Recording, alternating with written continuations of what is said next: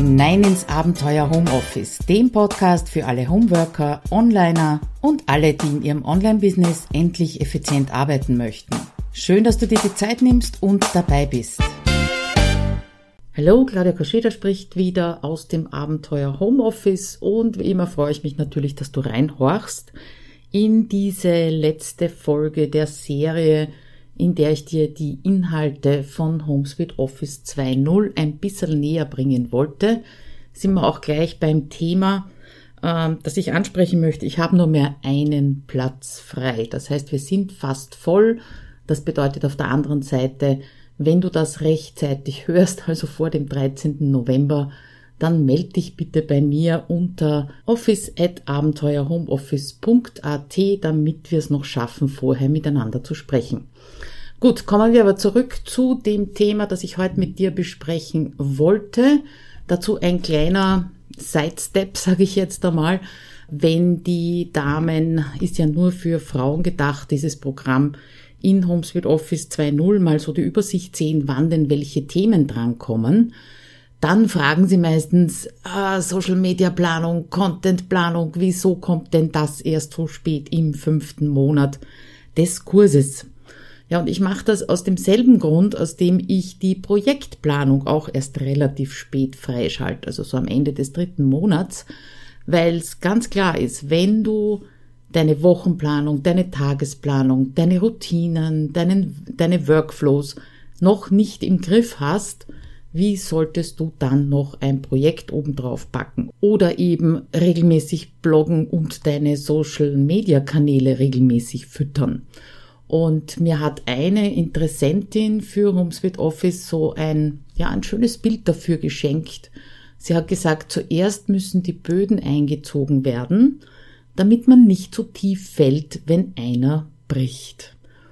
Ja, und die Böden, die haben einfach so die Angewohnheit, dass sie hin und wieder wegbrechen. Ja, und je mehr wegbrechen, desto schwieriger wird es natürlich, diese Regelmäßigkeit äh, beizubehalten, beziehungsweise desto schwieriger wird es natürlich auch wieder einzusteigen in die Regelmäßigkeit, einzusteigen in die Routinen und die Workflows.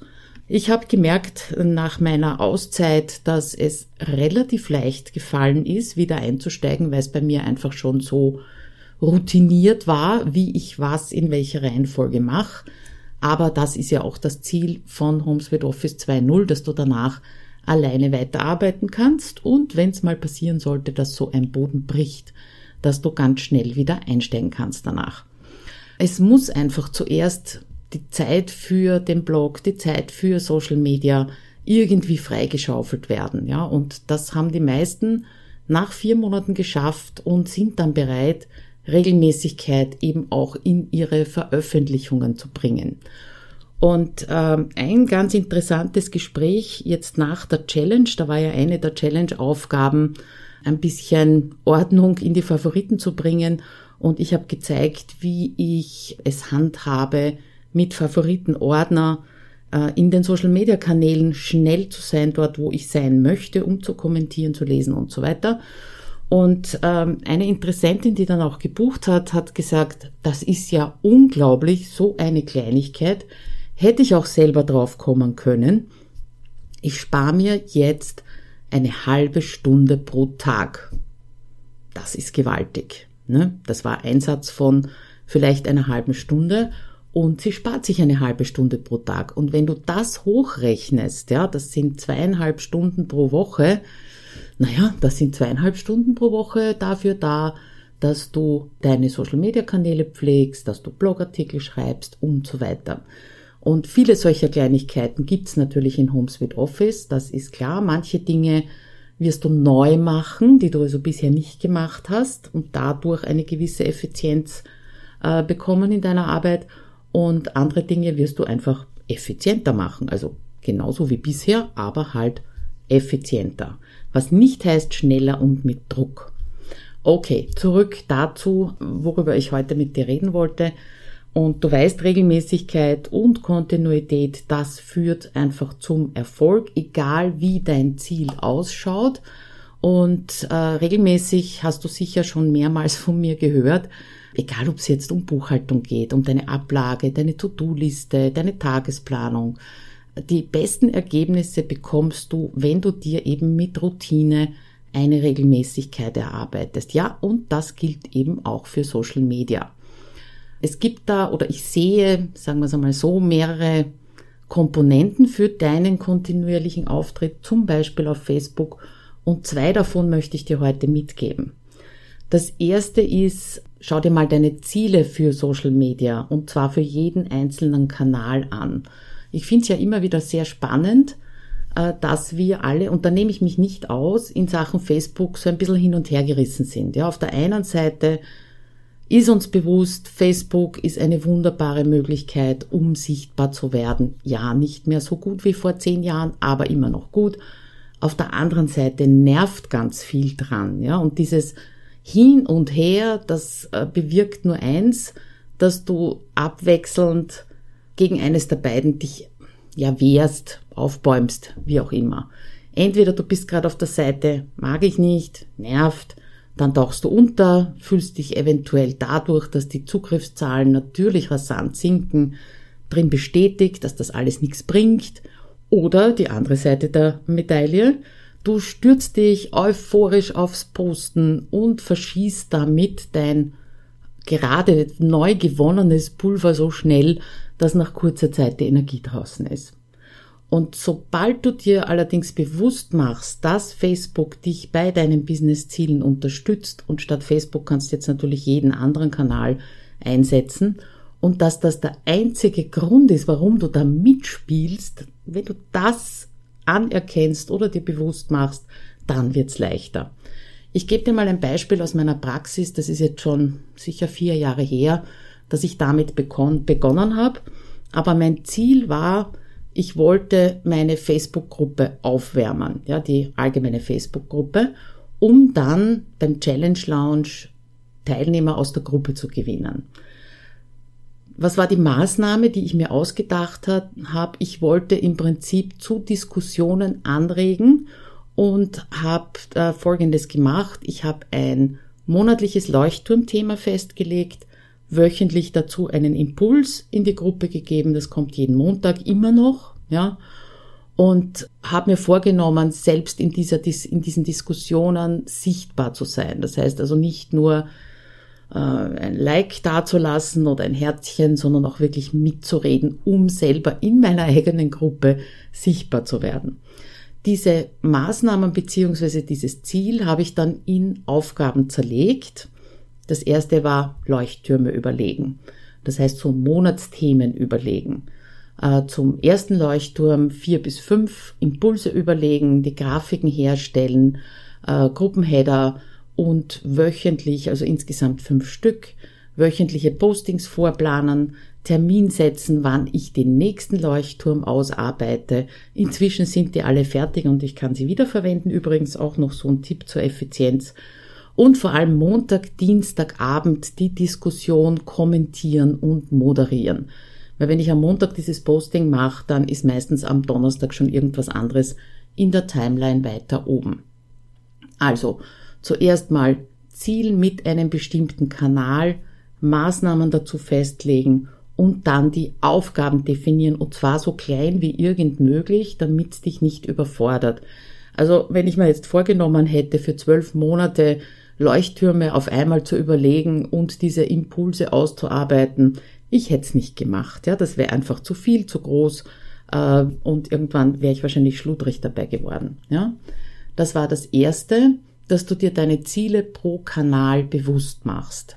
Jetzt ist Facebook-Gruppe natürlich ein Unterding von einem Kanal, aber egal, es könnte ja genauso sein, dass du sagst, äh, du hast bestimmte Ziele für Instagram Reels zum Beispiel, ja. Das zweite ist, was du dir bewusst machen darfst oder solltest, ist, dass du was zu sagen hast. Ja, das höre ich also auch ganz oft. Ich weiß nicht, was ich posten soll. Ich weiß nicht, was ich schreiben soll. Du bist selbstständig. Davon gehe ich jetzt einmal aus, ja. Und das bedeutet ja auch, dass du mit Menschen arbeitest. Egal, ob du jetzt Produkte herstellst, ob du Coach bist, Du hast dein Thema und in dem Thema weißt du ganz sicher mehr als der Durchschnitt der Menschheit, ja, sonst würde dein Business ja gar nicht funktionieren. Außerdem hast du ja Erfahrungen gemacht, die andere nicht haben, nämlich Erfahrungen entweder in deinem eigenen Prozess oder mit Kunden. Tja, und wenn du es aus dieser Perspektive siehst, gilt die Ausrede, dass du nichts zu sagen hast, einfach nicht. Ja, ich glaube, es kommt hier ganz extrem auf die Perspektive an, die du einnimmst. Bleibst du im Gedanken, den ich auch habe, mein Tag ist ja so unspannend, dann gehst du nur von dir aus und nimmst nicht die Perspektive deiner Kunden bzw. deiner Leserinnen ein. So geht's mir doch auch jedes Mal, wenn ich die Inhalte für die Challenge äh, vorbereite, ja, dass ich sage, mein Gott, das muss doch schon jeder wissen und das ist so pipifax. Es ist so pipifax, dass ich Favoriten verwende. Es ist pipifax, dass ich meine Fixkosten im Blick habe. Es ist doch ganz klar, dass mein Schreibtisch aufgeräumt ist. Ja, aber das ist meine Perspektive und nicht die von meinen Kunden oder den meisten zumindest, ja. Auch dieser Gedanke, das ist schon so oft geschrieben worden, wer will denn das noch lesen von mir, ja, ist ein falscher. Darauf gehen wir also auch im Kapitel Bloggen und Contentplan näher ein, dann in HomeSuite Office. Und wie immer wenn du mit deiner Leserschaft zu tun hast, gilt eben auch hier, du musst das ausprobieren. Ja, du musst testen, was gut ankommt. Und zwar nicht bei deiner Verwandtschaft, sondern bei deinen potenziellen Interessenten, vielleicht sogar bestehenden Kunden, ja. Und es muss nicht immer hundertprozentig mit deinem Business zu tun haben, was du postest, sondern zu hundertprozent mit dir. Und diese Überlegungen die werden dir dabei helfen, ein bisschen mehr Leichtigkeit in deine Veröffentlichungen hineinzubekommen. Und dann kannst du mit Hilfe meiner Social Media Matrix mit wenig Output große Wirkung erzielen. Es gibt äh, dazu ein ganzes Kapitel als Audio, das ich dir hier verlinke, dass du dir das Kapitel mal anhorchen musst. Du weißt ja inzwischen vielleicht, dass alles, was es an Text gibt in HomeSuite Office, in einem internen Podcast gibt. Wie gesagt, verlinke ich dir natürlich. Ja, wie schaut's aus mit den Teilnehmerinnen so am äh, Ende des fünften Monats oder mittendrin? Äh, am Anfang äh, scheint das Ende wirklich ganz weit weg zu sein. Ja, das ist natürlich viel zu tun und viele Themen. Und sechs Monate, das ist ja auch ein Zeitraum, den können wir gar nicht so richtig überblicken oder wollen wir gar nicht so richtig überblicken. Aber im fünften Monat, da geht's jetzt wirklich Richtung fertig, ja. Und ähm, ein paar Feedbacks, die ich bekommen habe, ist zum Beispiel, ich habe Konzentrationsprobleme, das habe ich mir nie eingestehen wollen. Deine Tipps haben mir geholfen, nun will ich dranbleiben und kann ich dranbleiben, ja. Äh, dann eine andere Teilnehmerin hat geschrieben, ich war zweimal versucht, in alte Gewohnheiten zurückzufallen, dann habe ich deine Stimme in meinem Kopf gehört und es gleich doch auf die effektivere Art und Weise gelöst. Und das ist auch ein wichtiges Phänomen, natürlich dadurch, dass ich quasi ständig auf deiner Schulter sitze oder vor deiner Nase, weil wir doch einige äh, Live-Meetings haben und durch das Coworking, dass der Weg zurück in alte, schlechte Gewohnheiten oder Arbeitsweisen, nennen wir es so, ein bisschen schwerer wird, wenn du mir dann in die Augen schaust, ja. Auch ein schönes Feedback, da hat eine Teilnehmerin geschrieben, insgesamt habe ich oft das Gefühl, endlich wieder Herr oder Frau meiner Arbeit zu sein und nicht umgekehrt. Das ist doch was, ne? So, jetzt hast du ein paar Einzelpuzzleteile in diesen Episoden bekommen. Möchtest vielleicht wissen, wie das Gesamtbild äh, ausschaut, dann geh auf abenteuerhomeoffice.at Schrägstrich HSO, kleingeschrieben, Home Suite Office Abkürzung. Und wie gesagt, ein Platz ist noch frei im Durchgang 2023. Äh, wenn du sagst, es ist jetzt noch nicht wirklich so die, der Zeitpunkt für dich gekommen, du arbeitest noch zu wenig online, ja, dann bestell dir einfach mal meinen Newsletter und warte ab, bis nächstes Jahr wieder losgeht. Newsletter findest du unter abenteuerhomeoffice.at-newsletter. Und damit wünsche ich dir eine gute Zeit bis zur nächsten Episode und freue mich, wenn du dann wieder dabei bist. Bis dann, ciao.